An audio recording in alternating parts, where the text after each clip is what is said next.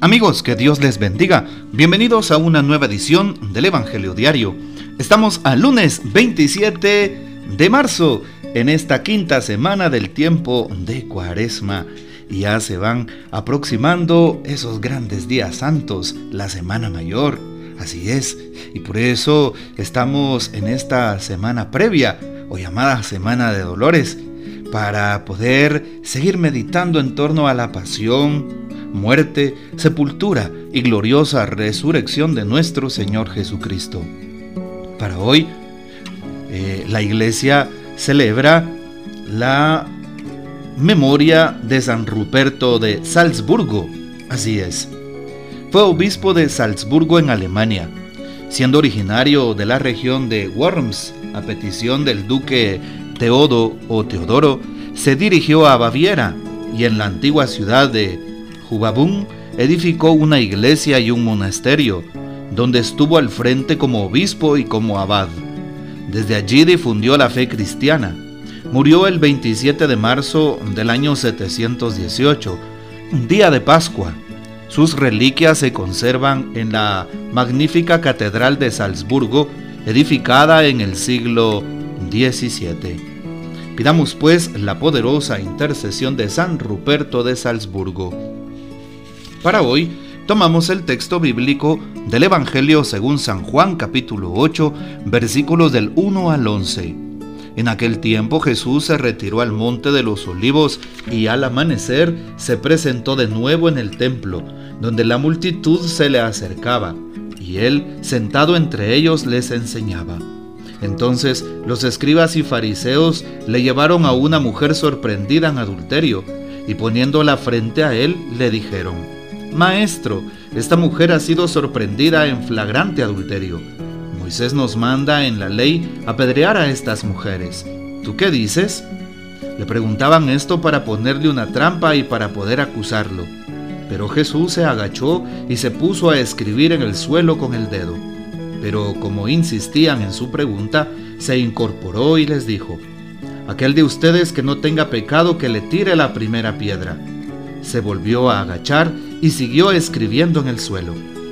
Al oír aquellas palabras, los acusadores comenzaron a escabullirse uno tras otro, empezando por los más viejos, hasta que dejaron solos a Jesús y a la mujer que estaba de pie junto a él. Entonces Jesús se enderezó y le preguntó, Mujer, ¿dónde están los que te acusaban? Nadie te ha condenado. Ella le contestó, Nadie, Señor. Y Jesús le dijo, Tampoco yo te condeno vete y ya no vuelvas a pecar. Palabra del Señor, gloria a ti Señor Jesús. Hoy nos encontramos con un texto que es el ejemplo de la misericordia de Dios. El capítulo 8 de San Juan.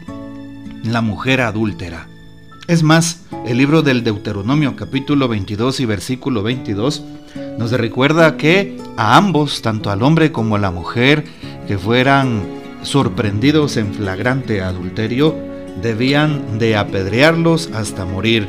Y bueno, pues aquella mujer también se estaba cumpliendo lo que prescribía la ley de Moisés. Y nos damos cuenta cómo ya habían juzgado a aquella mujer sin escucharla.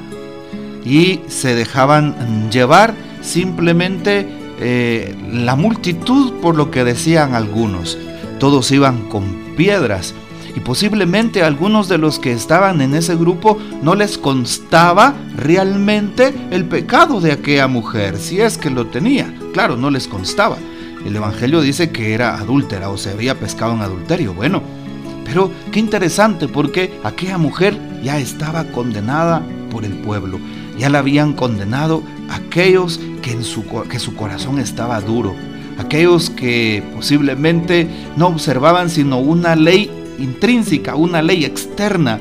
No observaban el amor, no observaban el perdón, no observaban la misericordia. Eso no resonaba en su corazón. Esa no era una consigna, no era una forma de vivir. ¿Cuántas personas viven hoy así? Queriendo señalar, queriendo insultar, queriendo condenar a los demás, queriendo criticar al prójimo y no observan el amor. ¿Sí? Creyéndose perfectos y creyendo que están por encima de cualquier situación. Hoy Entonces nos damos cuenta de cómo el Señor llama a aquella mujer. Y lo primero que hace es alejar a los demás que la están señalando. El que esté libre tire la primera piedra. Y posteriormente al quedarse dialogando con aquella mujer, Jesús también tiene un gesto muy hermoso de misericordia. Pero antes nos damos cuenta cómo el Señor nos, nos salva. Es lo que quiere, salvarnos del pecado. Quiere sanarnos, quiere devolvernos la libertad de hijos de Dios. Quiere acercarse con un corazón sincero. Quiere decirnos que está cerca de nosotros, que está a nuestro lado, que Él no nos desampara. Hoy, por lo tanto, le pedimos al Señor que nos bendiga, que nos dé la gracia de estar con Él, que Él siempre nos conceda su amor y su misericordia. Hoy también le pedimos al Señor que nos ayude a observar la misericordia y no a calcular desde una norma de fuera al ser humano, al hermano, sino más bien fijarnos en el amor, fijarnos en el perdón. Todos podemos equivocarnos y es la consigna que tiene el Evangelio de este día. Jesús en el diálogo con aquella mujer no le ha condenado, no le ha juzgado, no le ha señalado.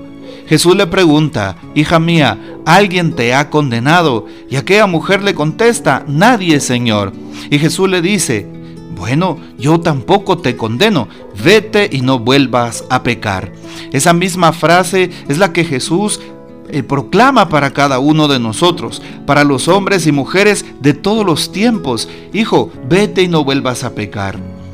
Sabemos que el pecado seduce, sabemos que el pecado conquista, sabemos también que el pecado obscurece el alma y que el pecado quita la razón del ser humano. Así es. Y por eso hoy le pedimos a Jesús que nos ayude y que nos perdone, que nos sane de esos pecados Imagínate cómo se sentía aquella mujer que ya iba a la condena, ya iba al paredón en donde moriría apedreada.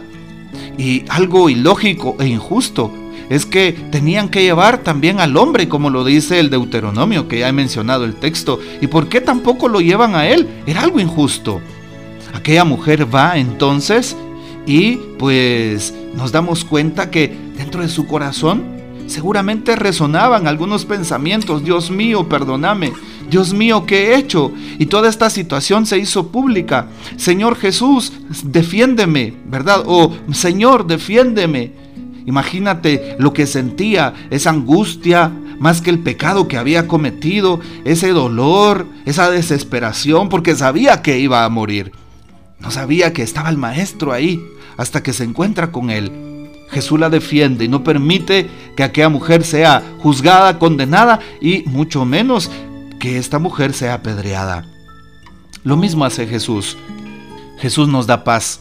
Imagínate aquella mujer cuando escucha el diálogo de Jesús, cuando se da cuenta que Él espanta a todos aquellos que la han condenado y la quieren lastimar físicamente, y Jesús le perdona. ¿Cómo siente aquella mujer en su alma? ¿Cómo sentirá su corazón? ¿Qué sentimientos eh, eh, llenaban su vida y su alma? Seguramente una paz, una tranquilidad y un descanso total.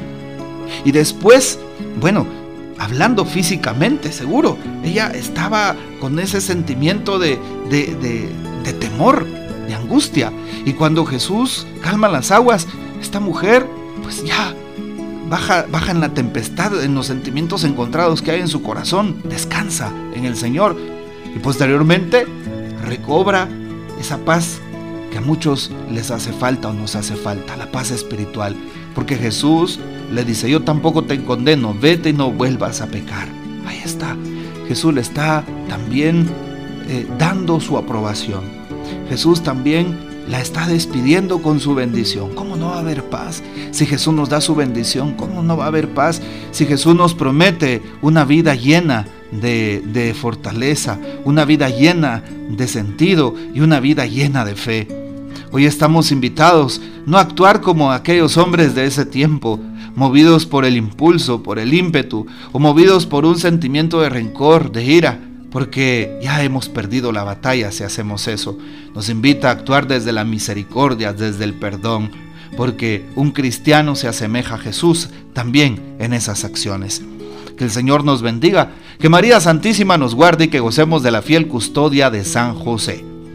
Les invito para que oren por nosotros los sacerdotes que siempre tenemos necesidades y así el Señor fortalecerá nuestros corazones y nos ayudará para que desempeñemos con amor nuestro ministerio sacerdotal.